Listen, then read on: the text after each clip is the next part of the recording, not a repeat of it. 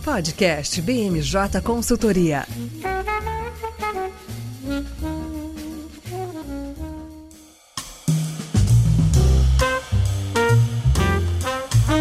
Pessoal, está começando agora mais uma edição do podcast BMJ. Eu sou o Lucas Fernandes e, como sempre, nós trouxemos um time de especialistas para conversar aqui comigo hoje. Vão participar dessa edição os nossos consultores Érico Oyama. Tudo bem, Érico? Tudo bem, Lucas? Tudo certo? Um prazer participar aqui novamente. Igualmente. Também aqui com a gente a Gabriela Rosa. Tudo bem, Gabi? Tudo bom, Lucas? Vamos estar aqui de novo. E fechando o time de hoje, um estreante, o Vitor Freitas. Tudo bem, Vitor? Oi, Lucas. Obrigado pela oportunidade. Imagina. Bom, tô voltando de férias. Depois de um tempo sem o podcast, tô ainda me recuperando sobre as últimas novidades da política. É por isso que a gente tem esse timaço aqui que vai me ajudar a me atualizar e saber tudo que tá rolando aqui no Planalto Central. A gente vai começar o episódio de hoje falando sobre a reforma tributária, que houve uma tentativa, né, de andamento dessa reforma lá no Senado. Eu tô falando mais especificamente da PEC 110, a reforma ampla, aquela que mexe com alguns preceitos constitucionais e é considerada uma reforma mais robusta do que os itens enviados pelo governo, apesar da movimentação lá na CCJ do Senado, que é onde o texto se encontra no momento, ainda não houve uma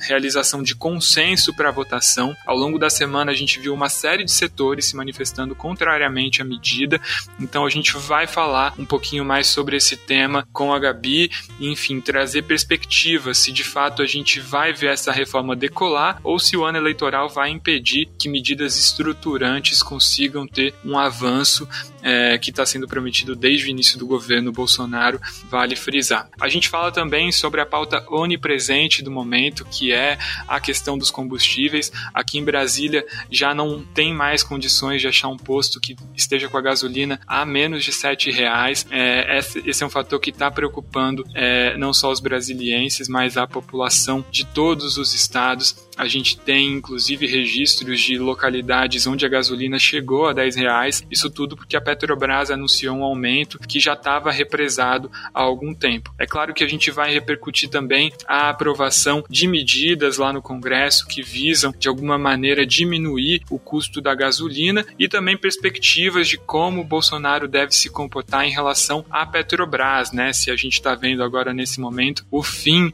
do casamento liberal do presidente. E a gente fecha o episódio de hoje falando sobre os últimos é, movimentos no tabuleiro de xadrez das eleições presidenciais. Tem muita coisa acontecendo. Rodrigo Pacheco desistiu da candidatura. A gente já vê o Eduardo Leite, governador do Rio Grande do Sul, de olho grande ali para tentar entrar na disputa presidencial. Alckmin, que já oficializou a sua ida ao PSB. Falta agora um evento para formalizar, mas enfim, a gente vê cada vez mais claro o ex-governador de São Paulo Paulo é, fazendo essa composição com o ex-presidente Lula e nas pesquisas, né, algumas novidades com o Bolsonaro apresentando um pouquinho mais de fôlego, algo que não se via até pouco tempo atrás. Bom, a gente está gravando esse episódio na quinta-feira, dia 17 de março, e ele vai ao ar na sexta-feira, dia 18, em todas as plataformas de streaming.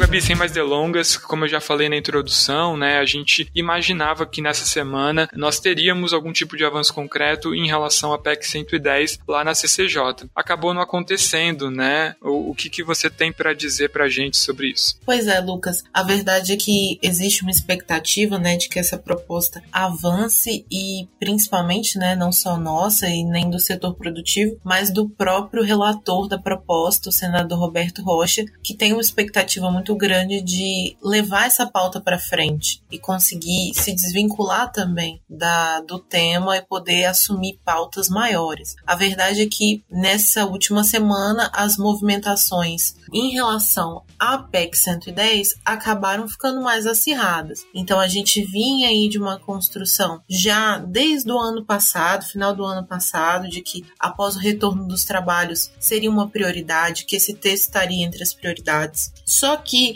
a discussão da reforma tributária, ela tem uma característica que a gente já falou aqui em vários momentos e acaba que cai a ficha em momentos assim. Muito se discute do consenso da necessidade de uma reforma tributária. O descontentamento com o sistema que a gente tem é notório. Então a gente tem uma série de problemas. Só que quando a gente chega no texto, efetivamente o que vai ser mudado, esse consenso vai se quebrando à medida que alguns interesses vão se colocando. E é claro, quando a gente se aproxima do ano eleitoral, algumas é, alguns interesses não podem ser negligenciados, visando inclusive a reeleição. Vários daqueles senadores que estão presentes na Comissão de Constituição e Justiça vão buscar a reeleição é, nesse ano e não podem se comprometer deixando de lado algumas pautas essenciais. Então, basicamente, a gente teve nessa última semana uma atenção maior dos setores produtivos em relação ao que o texto vinha propondo. Foi apresentado um novo parecer pelo senador Roberto Rocha e havia a expectativa por parte do setor produtivo de que uma série de questões que foram colocadas como críticas para o gabinete dele seriam acatadas nessa nova versão. Entre elas, como ficaria a questão do setor de serviços, é, se o setor de serviços teria um tratamento tributário diferenciado. Outro setor que já havia se pronunciado contrário à proposta resolveu assumir uma postura bem mais rígida, que é o do agropecuário, que pediu inclusive um tratamento para esses produtos, para alimentos. É, a gente teve as cooperativas que se movimentaram e por aí vai, uma série de atividades que começaram a apresentar uma postura mais rígida em questão de defender seus interesses. E também tem os parlamentares muito ligados à questão regional. Então, quando a gente lembra a Zona Franca de Manaus e o próprio Nordeste, começaram a se movimentar, e a região Sudeste também, que sente que vai perder muito com a extinção do imposto sobre serviços. Então, começou, digamos, uma corrida do cobertor curto. Se eu puxo em cima, eu descubro embaixo. E essa lógica acabou sendo colocada no âmbito dessa discussão e não propiciou um consenso. É, acho bem interessante, né, Gabi, essa sua fala, e principalmente quando a gente lembra é, um pouco das, dos motivos do governo, né, de, de não apoiar uma reforma ampla, né. A gente já ouviu várias vezes o ministro Paulo Guedes falando que não há consenso para que mudanças estruturais no sistema tributário sejam realizadas. Ele pessoalmente resistiu bastante, né, para dar algum tipo de apoio à PEC 110. E por outro lado, aí a gente vê em uma série de institutos, né, avaliando que uma reforma feita pela metade ou em pequenos cortes, como o que foi proposto pelo governo ali no, numa série de, de projetos de lei que ele acabou enviando à Câmara não seria o ideal, né? Porque você apenas vai fazendo pequenos é, ajustes sem de fato olhar para o todo do sistema tributário que continuaria a ser altamente complexo e dificultando todo o ambiente de negócios. E aí eu acho que soma isso um fato do Senado, é, apesar de também estar tá sofrendo todas as pressões eleitorais, viver num momento diferente da Câmara, né? Vale é, re, é, reforçar que o Senado ele passa por renovações parciais, né? Ou seja, é, a gente não tem todas as vagas do Senado sendo colocadas é, na disputa eleitoral e nesse ano a gente vai ter apenas um terço, né, um senador por estado renovando o, o seu mandato. Isso faz com que a gente tenha ali dos 81 senadores é, 53 que continuam ainda de alguma maneira livres da, da eleição. Eles até podem disputar vagas para o governo estadual, mas a maior parte deles não vai estar tá, é, de fato passando por um processo eleitoral eleitoral. Você acredita que isso pode facilitar o avanço dessa matéria? Seriam aí figuras que, que não estariam tão suscetíveis a essas pressões mais eleitoreiras? O que, que você me diz sobre isso? Eu acho que esse elemento realmente afeta bastante, né? O cenário é, eleitoral ele acaba impactando muito. Até, por exemplo, se você for pensar, o relator da proposta, o senador Roberto Rocha, ele flertava até pouco tempo com a ideia de concorrer ao governo do Maranhão pelo PSDB, que é a legenda dele. E ele acabou recuando nesse projeto justamente por uma questão de perda de, de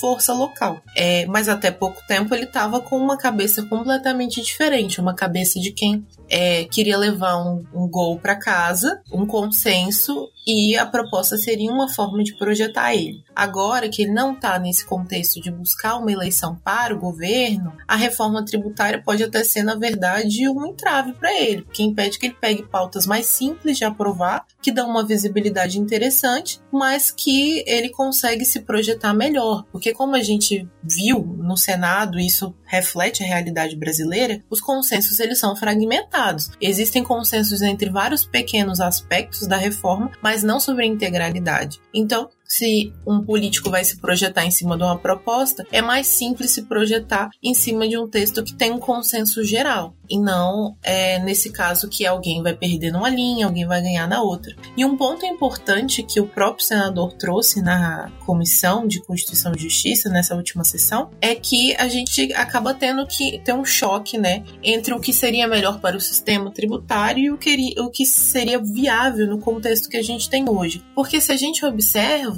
você tá, a gente está discutindo uma PEC, a gente está discutindo uma proposta de emenda à Constituição. Então a alteração da Constituição ela vai fixar e alguns diriam até mesmo engessar uma série de, de, de conceitos, uma série de definições que quanto mais específico a gente coloca na Constituição, mais a gente ingessa o nosso sistema. Isso, inclusive, é uma crítica que é feita à Constituição que a gente tem hoje, que a gente tem uma série de detalhes colocados na nossa Constituição que eles seriam matéria de legislação ordinária, que seriam sujeitos a uma facilidade maior para trocar, mudar no tempo. Só que os outros os parlamentares também têm colocações muito interessantes que é, tá, se eu aprovo uma PEC considerando botar o mínimo na Constituição, quais são as minhas garantias de que uma lei complementar vai assegurar esses detalhes? Mesmo que eu preveja que uma lei complementar vai tratar disso futuramente. A gente está acompanhando pela pauta tributária, nunca foi é, regulamentado o ITCMD para doações no exterior. O próprio IPVA também nunca foi regulamentado nacionalmente. Então a gente tem uma série de tributos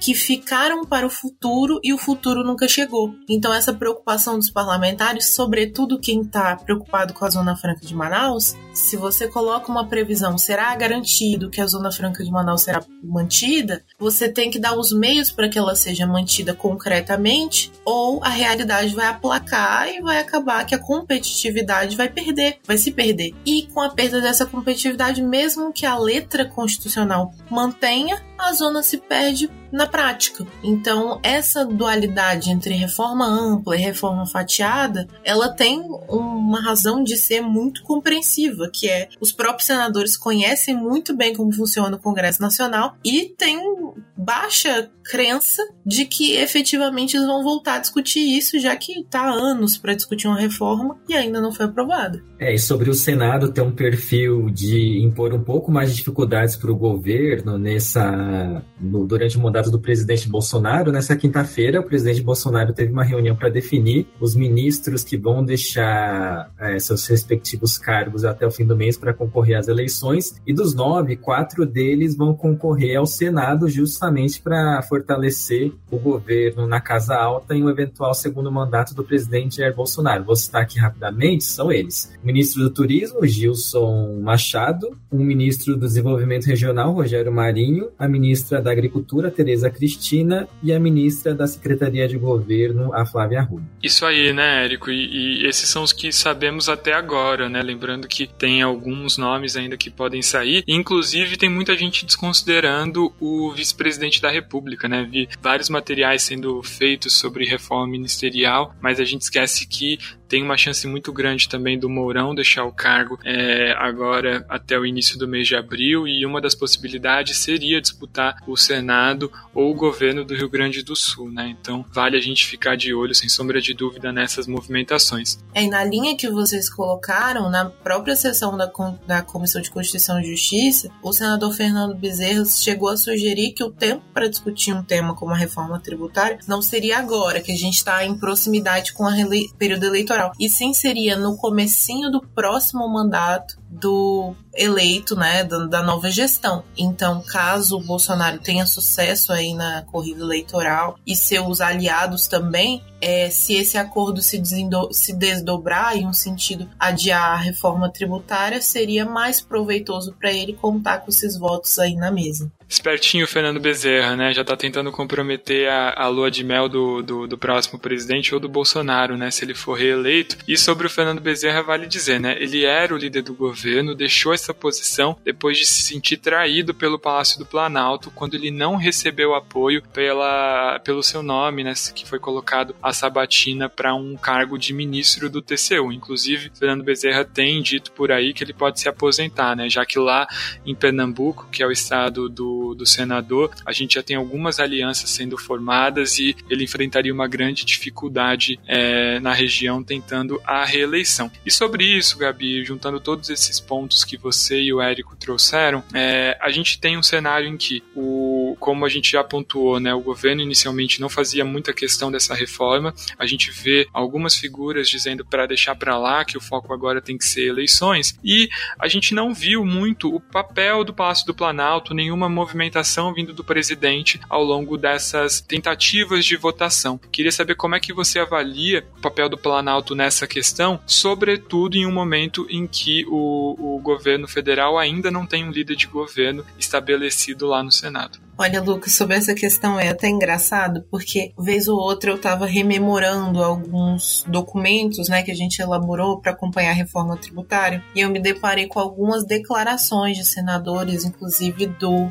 senador Tasso Gereissati, é, que ele alegava que sem a participação do governo, reforma nenhuma poderia avançar. Isso, na época, ele falava para pressionar a comissão mista a esperar que o governo fizesse alguma coisa. A gente ainda não tinha nenhum aceno do governo em relação a propostas. E essa preocupação né, do senador, ela se coloca justamente numa visão até muito acertada, de que quem vai operacionalizar a cobrança tributária é o Poder Executivo. Não adianta a gente fazer um, uma reforma dos sonhos é, se a gente não conversa, por exemplo, com a Receita Federal, porque a Receita Federal vai fazer o que ela entender no, na dinâmica da, da aplicação tributária, claro, dentro da sua limitação legal. É só olhar o exemplo do IPI. O IPI foi um imposto, um tributo criado para ser um imposto seletivo. Ele tinha esse foco, né, de alcançar aqueles bens que eram menos essenciais. E agora a gente tem na proposta do da PEC 110 a criação de um imposto seletivo de fato, que vai se limitar a bens que são considerados externalidades negativas, ou seja, que geram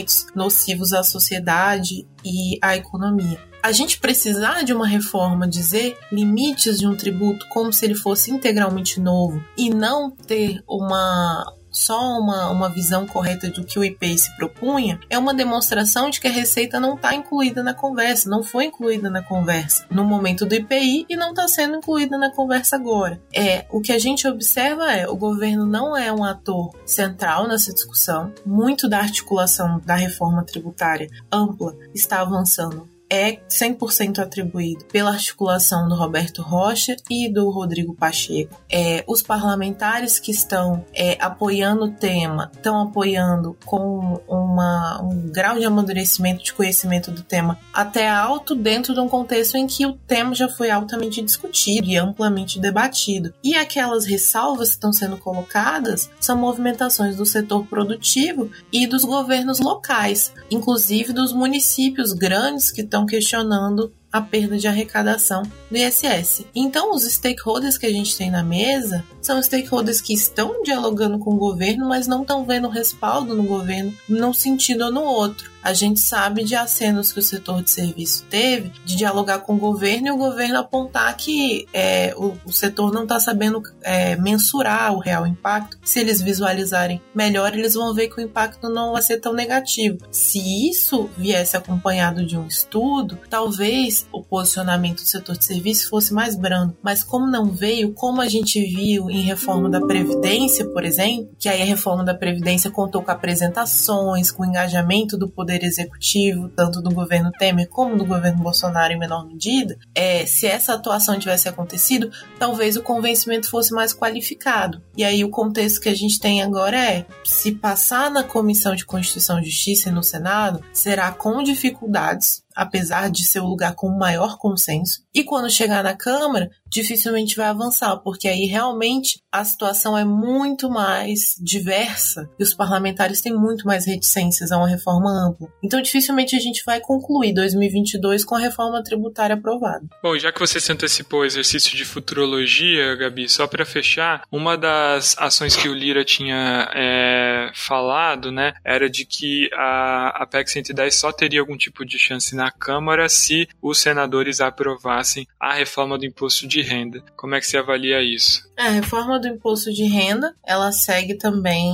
sem amadurecimentos, né? O senador Ângelo Coronel voltou a fazer críticas ao texto, ele tinha feito uma trégua, digamos assim, com o texto que tinha sido aprovado pela Câmara, e ele voltou a fazer algumas críticas, dizendo realmente que o texto não tinha qualidade, que ele teria que ser alterado em larga medida e que realmente ele apresentaria um relatório, mas seria um relatório alterando bastante o texto. Por outro lado, o presidente do Senado, Rodrigo Pacheco, a gente sabe que tem pressionado para que tenha alguma solução para que essa matéria deixe de andar, mas ainda não teve nenhuma ação concreta, né? O presidente do Senado ele tem a prerrogativa de designar, se ele quiser, né? Inclusive está dentro da CAI, ele tem a capacidade de articular para que um novo relator seja designado para a matéria. Esse tema ele não precisa ficar com um parlamentar tão desalinhado como o Ângelo Coronel, mas enquanto o Pacheco não se movimenta nesse sentido, o timing de avanço da PEC 110 também vai cada vez mais se enfraquecendo. Então a gente vê também um pouco de descrença da parte do Pacheco. Se ele acreditasse que a PEC 110 ia aprovar com tanto com facilidade, ele estaria se movimentando mais para garantir que o trajeto dela na Câmara fosse facilitado, assegurando a reforma do IR. Mas a verdade é que os senadores não aprovaram esse texto, não apoiaram e são muito críticos. Duas modificações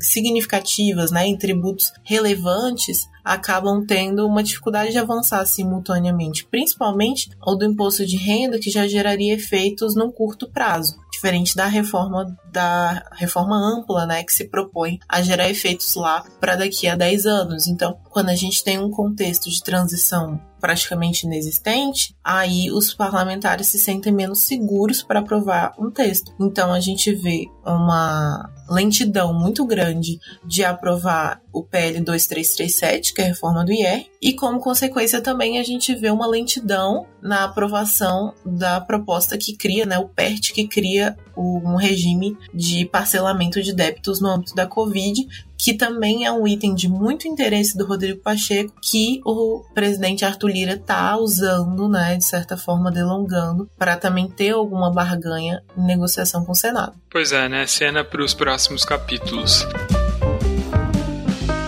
E enquanto a gente ainda não tem um IVA dual, né, tal como é proposto ali na PEC 110, a gente segue tendo aí discussões sobre como o ICMS é o vilão do preço da gasolina e do óleo diesel. Vitor, na semana passada, né, a gente teve algumas movimentações no Congresso em relação a isso. Queria que você comentasse um pouco sobre esse tema. Lucas, como você pontuou no começo do podcast, né? É, realmente combustíveis têm sido a tônica do momento e o Congresso não poderia ficar de fora disso. Então, na última semana, depois de várias semanas de tentativas, o Senado conseguiu se debruçar sobre dois projetos de lei: o projeto de lei complementar 11 de 2020 e o projeto de lei 1472 de 2021. Recapitulando para quem não acompanhou os últimos podcasts, o projeto de lei complementar 11 é aquele projeto que quer simplificar a cobrança do ICMS nos combustíveis. A perspectiva que a gente, a perspectiva do senador e relator Jean Paul Prats é de transformar o, a lógica tributária que a gente tem hoje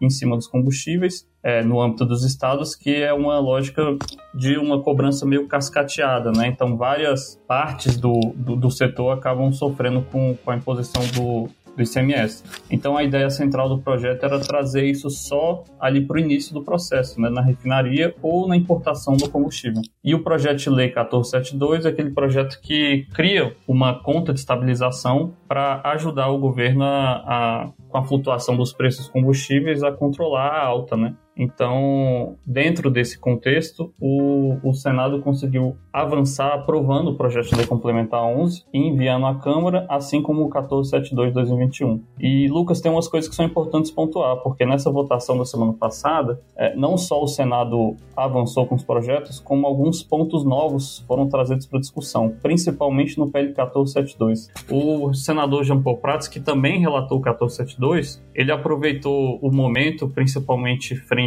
à semana passada com a divulgação da alta né, dos combustíveis pela Petrobras, o senador aproveitou o momento ali de, de apelo né, social com a matéria e incluiu também uma espécie de auxílio combustível. Ele trouxe o auxílio gás que ele já tinha conversado e acordado que né, constava no PLP 11 e também trouxe para o bojo do PLP 1472, do PL 1472 e também incluiu uma espécie de auxílio combustível para motoristas de baixa renda, motociclistas, Ubers, taxistas. É, ele tentou, né, colocar ali, setorizar um pouco todo mundo que precisaria de uma espécie de de subsídio nessa questão. E aí o fato curioso é que a pressa da Câmara foi tão grande que no mesmo dia, na semana passada, na quarta-feira, o presidente Arthur Lira já colocou para votação o PLP 11 2020, que foi aprovado na Câmara e já foi enviado à sanção. Hoje já é lei o projeto. E por enquanto, o 1472, Lucas, ele continuou sem definição nenhuma, né? O presidente Arthur Lira foi entrevistado em coletiva que ele fez ontem à imprensa. Ele pontuou que o projeto continuou fora do radar na Câmara. Não há a menor perspectiva de que o projeto projeto seja pautado, a despeito de um suposto acordo que ele tinha com o presidente do Congresso, presidente do Congresso e do Senado, Rodrigo Pacheco, de que ele pautaria também o 1472 para avançar com a, a, o pacote legislativo para conter a alta dos combustíveis. Bom, Vitor, e nessa seara, né, eu queria te fazer duas perguntas. A primeira delas é se essas medidas é, elas já são suficientes para não apenas barrar o aumento do preço do combustível, como também para diminuir o valor que já está sendo sendo demonstrado na, na bomba. E a segunda pergunta, acho que é, seria mais um, um, pedido de explicação, né? Por que, que faz sentido a Petrobras usar essa política de, de acompanhamento do barril do, do petróleo em dólar e fazer esses reajustes de acordo com, com o mercado internacional? Lucas, é, sobre a primeira pergunta, a opinião de vários especialistas, né, que têm acompanhado de perto o assunto é de que só o PLP-11, que foi sancionado semana passada, ele não tem a capacidade nem o condão de resolver essa alta desenfreada que a gente está acompanhando os combustíveis. Como a proposta do projeto é realmente modular o ICMS, ou seja, tornar o, a, o imposto um pouco mais simples, a gente sabe que o impacto disso vai ser baixo. Inclusive, alguns senadores, ah, durante a votação na semana passada,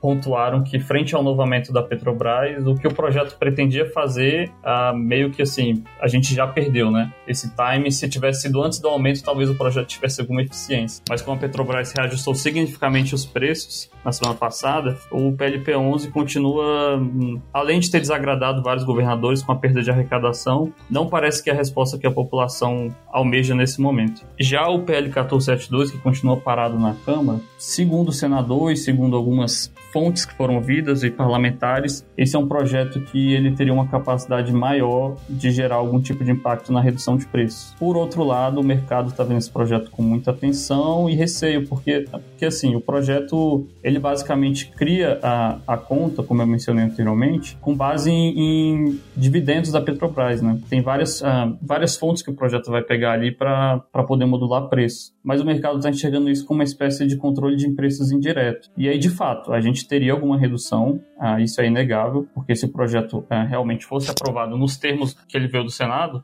ah, o projeto seria capaz de gerar uma redução. Mas, e aí já entrando na segunda pergunta, é um projeto que parece aos olhos de alguns especialistas, principalmente do mercado, que fere um pouco do, da política de paridade de preço que foi adotada pela Petrobras ainda lá em 2016. A lógica da paridade de preços, e aí a gente, endossado por opinião de alguns especialistas no setor, é de que isso traz um menor desequilíbrio para o mercado. Né? A Petrobras, a, se ela for competir e colocar preços abaixo daqueles que estão sendo praticados lá fora, ela afeta todos os importadores de mercado interno e também pode gerar uma.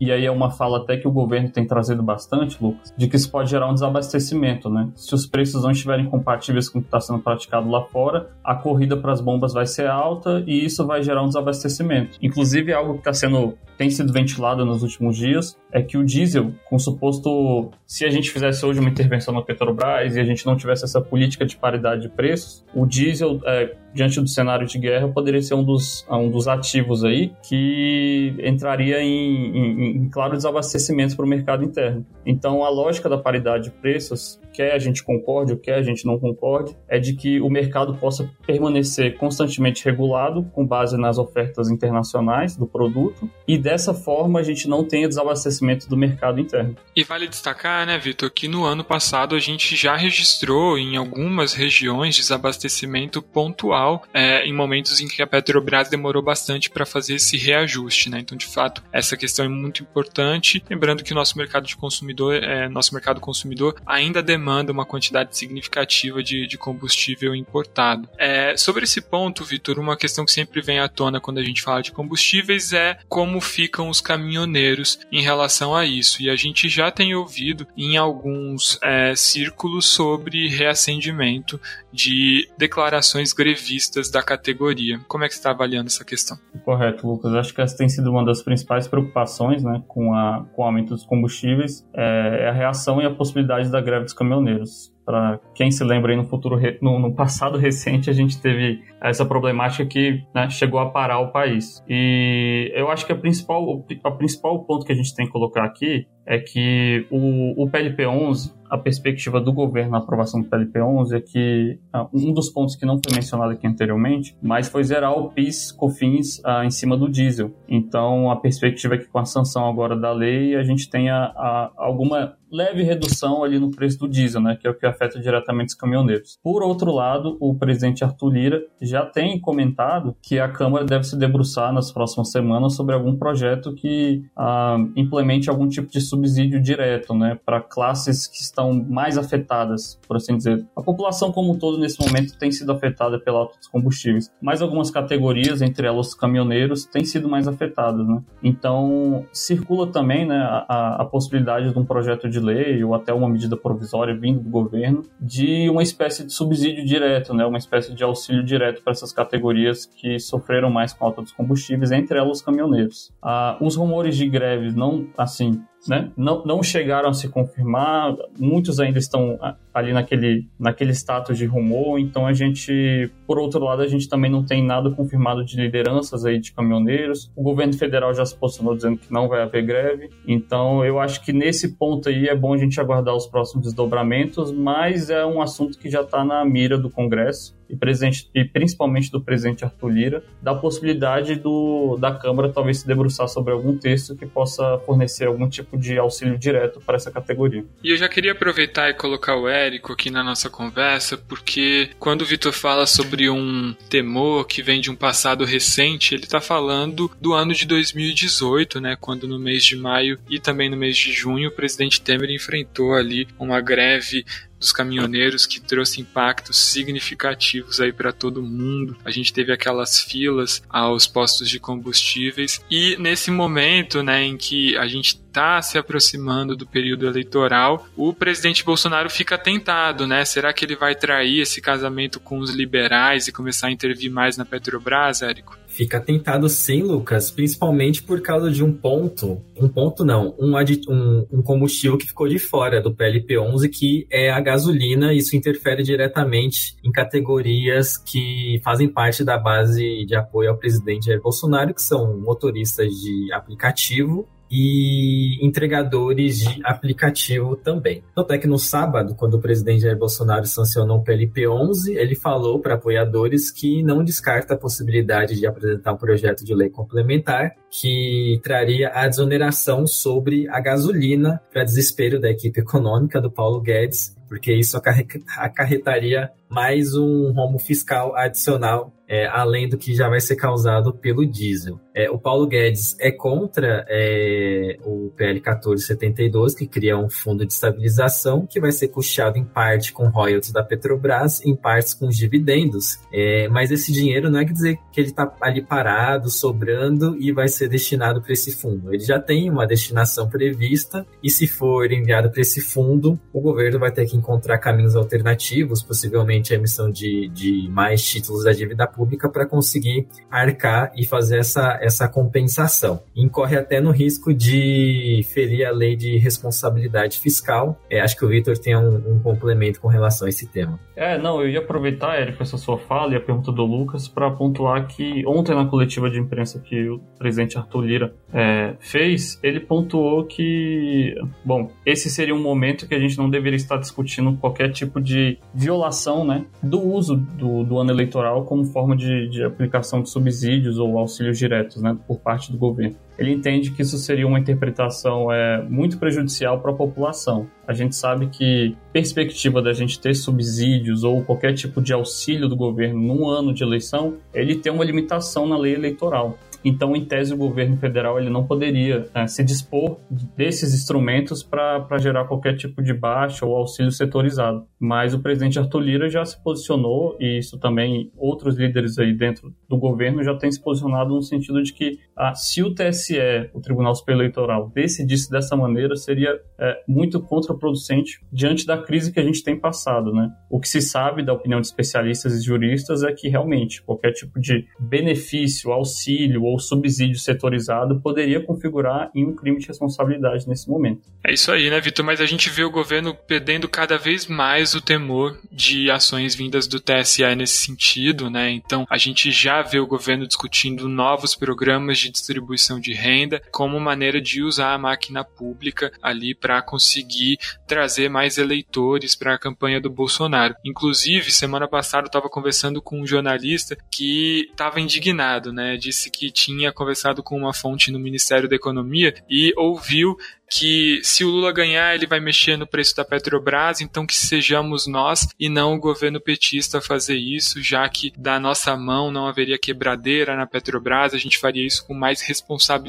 Então esse é um tipo de discurso que já chegou a circular dentro do Ministério da Economia, né, que deveria ser ali a última fronteira de defesa da agenda liberal, né? Então a gente tem que observar como o Bolsonaro vai se comportar nos próximos dias, porque vontade é, da classe política política não falta e o temor de condenações vindos, vindas do judiciário estão cada vez menores ali no núcleo duro do governo. Agora, Lucas, falando sobre a postura política do presidente Jair Bolsonaro com relação ao tema de combustíveis, ele faz isso muito bem de conversar diretamente com sua base. Durante os últimos dias, ele fez uma série de críticas à postura da Petrobras, principalmente porque na semana passada, antes de o Congresso aprovar o PLP 11, houve é, o reajuste reajuste no preço da gasolina e do diesel, o que tornou um pouco menos eficaz as medidas trazidas pelo PLP 11. Ele, nessa semana, em uma entrevista para a SBT do Rio Grande do, do, Norte, falou que não descarta uma troca no comando da Petrobras, é, o general Civil Luna. As informações de bastidores dizem que quem segurou o presidente da Petrobras no cargo nessa semana foram os militares mais próximos ao presidente Jair Bolsonaro. E ele também falou que a Petrobras ali é um, é, um, é um clubinho dos mais chegados. Chegou a citar mais de uma vez que existe uma Petrobras Futebol Clube e que só os mais chegados conseguem tirar vantagem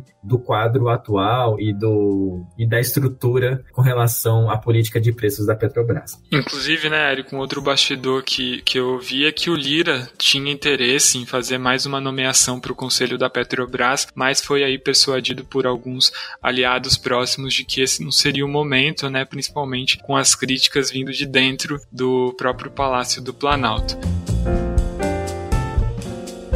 Mas bom, vamos aproveitar que a gente já está falando mais sobre política do que sobre preço de combustíveis e trazer a última pauta aqui do nosso episódio, que tem a ver com as movimentações no cenário eleitoral. Sobre Bolsonaro, a gente já vê essa grande pressão, mas acho que vale comentar, né, Érico, que nos últimos dias, ali nas últimas semanas, a gente já vê pesquisas que têm dado um alguns motivos a mais para o Bolsonaro sorrir, né? Ele continua perdendo ali nos principais cenários de segundo turno, mas a gente já vê uma, uma, uma melhora tanto na aprovação do governo quanto nas intenções de voto. É, para falar especificamente da pesquisa mais recente, divulgada nessa semana pela Quest Genial, o presidente Jair Bolsonaro já aparece com 25% das intenções de voto. Não faz muito tempo ela aparecia com pouco mais de 20%. A distância para o ex-presidente Lula continua considerável, de 20 pontos percentuais. O ex presidente Lula aparece com 45%. Nas simulações de segundo turno, o presidente Jair Bolsonaro continua aparecendo com uma eventual derrota caso ele vá para o segundo turno com, com o ex-presidente Lula. E na chamada terceira via, a gente tem um quadro com um ex-juiz, ex-ministro Sérgio Moro com 6%, aparece atrás já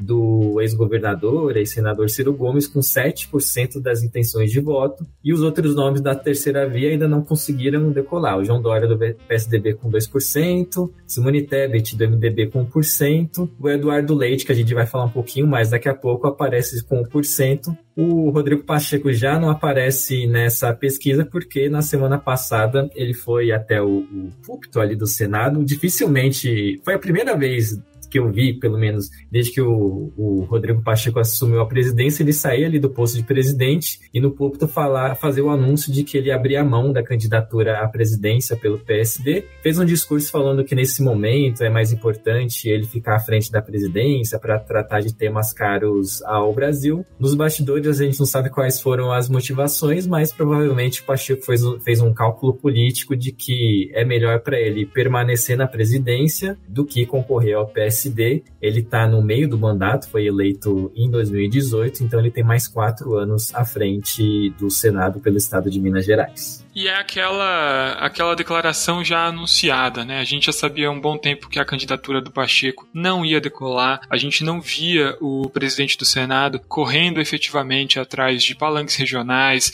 de aliados em outros estados. Ele estava realmente como uma forma de marcar posição aí, fazer com que o Kassab conseguisse ter uma, um poder de barganha melhor, né? Na hora de conversar ali com outros candidatos que aí sim estavam apresentando é, chances chances mais reais de serem eleitos. Antes da gente avançar, porque esse assunto do Pacheco tem tudo a ver com o Eduardo Leite, eu só queria trazer alguns dados estratificados dessa pesquisa que o Érico citou, né, da Genial Quest, sobre o retorno da, da aprovação do, do presidente Jair Bolsonaro. Na região em que ele mais subiu é a região sul, e a gente começa a ver também uma queda na rejeição e aumento da aprovação, principalmente entre os eleitores homens. É, quando a gente vai também para a população mais idosa, acima dos 60 anos, também houve uma melhora significativa. Então a gente consegue ver, sobretudo é, quando o Instituto pergunta para o respondente quem, em quem ele votou na eleição de 2018, a gente consegue ver que essa melhora na aprovação do Bolsonaro vem sobretudo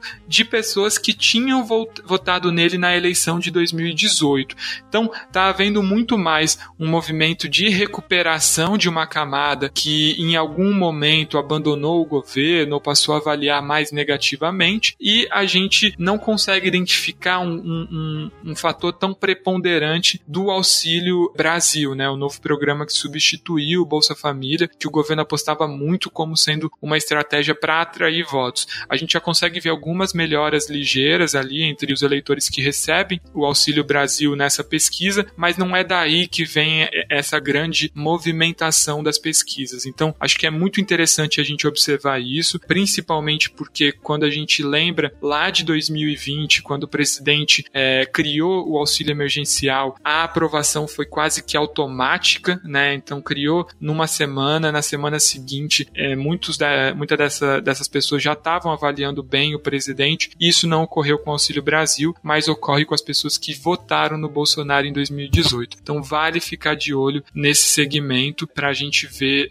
é, de onde o Bolsonaro consegue trazer ali mais eleitores. Lembrando que ele ficou muito bem posicionado no primeiro turno nas eleições de 2018. Então, recuperar essa base não é pouca coisa, né? Muito pelo contrário. Agora sim, Érico, indo pro, pro caso da desistência do Pacheco, ela abre uma porta para o Eduardo Leite, né, atual governador do Rio Grande do Sul, e que perdeu a prévia dos tucanos por uma margem bem apertada contra o João Dória. Né? Parece que ele não engoliu aquela derrota no ano passado. Engoliu não, Lucas. Mas se me permite um adendo, até fazer um jabá do novo núcleo de economia da VMJ, em 2020 o auxílio emergencial foi de 600 reais e o Brasil tinha uma inflação baixa, dos níveis mais baixos da história, abaixo de 5%. Já o Auxílio Brasil é no valor valor menor de 400 reais e a população não consegue sentir muito um poder de compra até porque a inflação tá, tá vindo a galope, tá nos, acima dos dois dígitos, por isso que isso se explica em parte porque que os índices de popularidade do presidente não se alavancaram tanto quanto se esperava com o Auxílio Brasil. Exato, né? A gente, é, a gente tinha uma percepção da equipe econômica de que a população ia ler o Auxílio Brasil como um aumento em relação aos 190 reais do Bolsa Família,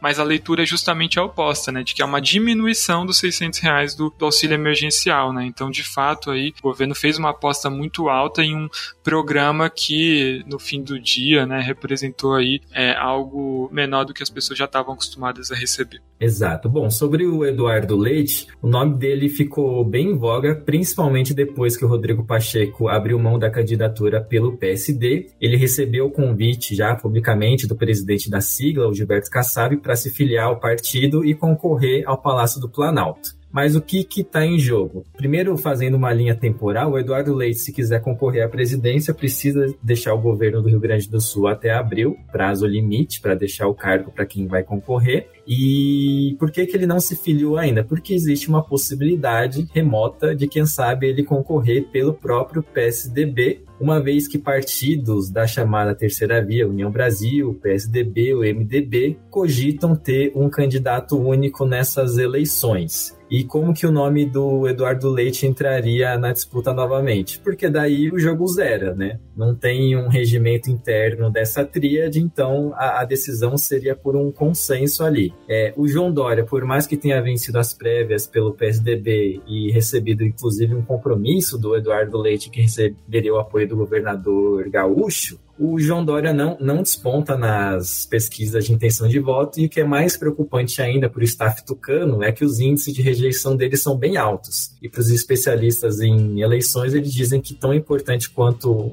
as intenções de voto é o índice de rejeição, que é mais difícil de ser revertido. Só para colocar também no quadro dos outros nomes que poderiam fazer parte dessas candidaturas, tem a Simone Tebet, do MDB, está com uma agenda bem extensa, percorrendo o país para colocar a pauta dela e tem uma aposta bem significativa do MDB com relação a Simone Tebet, até que na semana passada inserções dela começaram a ser veiculadas no rádio e na televisão. O Dória já disse que vai deixar o governo de São Paulo sim, então ele crê que vai ser, vai concorrer como candidato pelo PSDB, mas esse quadro ainda está muito aberto. É, teve uma reunião de dirigentes desses três partidos, União Brasil, PSDB e MDB, no último fim de semana. Parte deles saiu de lá dizendo que eles devem anunciar o candidato único dia 1 de junho, porque o prazo para federações termina em 31 de maio. Embora eles não vão fazer uma federação, mas sim uma coligação, esse xadrez das federações é importante para definir as coligações também, né, Lucas? Exato, né? E essa questão aí do Dória e do Leite lembra aquela máxima, né, de que na política se adora a traição, mas se odeia o traidor, né? O Dória, ele teve um comportamento muito predatório ao assumir o governo de São Paulo e tentar se posicionar como um grande protagonista dentro do PSDB. Fato é que a gente viu uma debandada aí de alguns caciques muito importantes do partido, né? A gente vai falar sobre a ida, inclusive, do Geraldo Alckmin para o PSB, e isso é algo que certas alas do,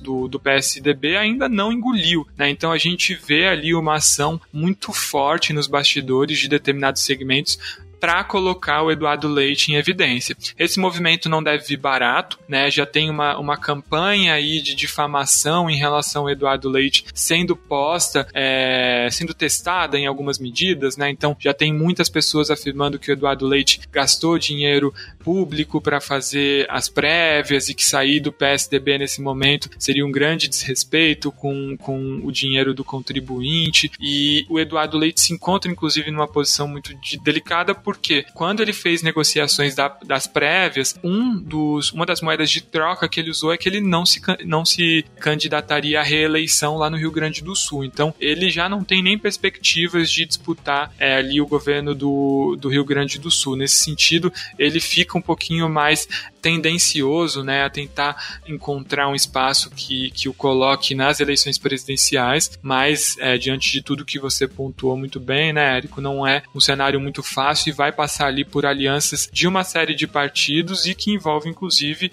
a cúpula do PSDB, que está rachada é, nessa disputa entre Dória e Leite. E só para a gente finalizar rapidinho, né, Érico, a gente não podia deixar de falar sobre a ida do Alckmin para o PSB, é, praticamente selando aí a, a, a chapa Lula-Alckmin que tem sido ventilada há algum tempo e que parece cada vez mais concreta. Sim, Lucas, a expectativa é que a cerimônia de formalização da filiação do ex-governador Geraldo Alckmin ao PSB seja na próxima semana. A gente está falando hoje aqui, quinta-feira, dia 17 de março. Deve ser na próxima semana, sim. E só para passar bem rapidamente para a gente tratar dos candidatos como um todo, com relação ao ex-juiz juiz Sérgio Moro, cabe um comentário de que a candidatura dele ou as estratégias dele para a campanha foram bem fragilizadas por causa do episódio do deputado estadual em São Paulo, Arthur Duval, aqueles comentários que ele fez machistas na visita que ele fez à Ucrânia. Por que, que isso traz um impacto? O Arthur Duval faz parte ou fazia parte do MBL que sustentava, sustenta né, a candidatura do ex-ministro Sérgio Moro. A projeção, os planos eram que o Sérgio Moro usasse bastante o palanque do Arthur Duval em São Paulo, uma vez que São Paulo tem o maior colégio eleitoral do país. O Arthur Duval já abriu mão da candidatura. Isso minou em parte os planos da candidatura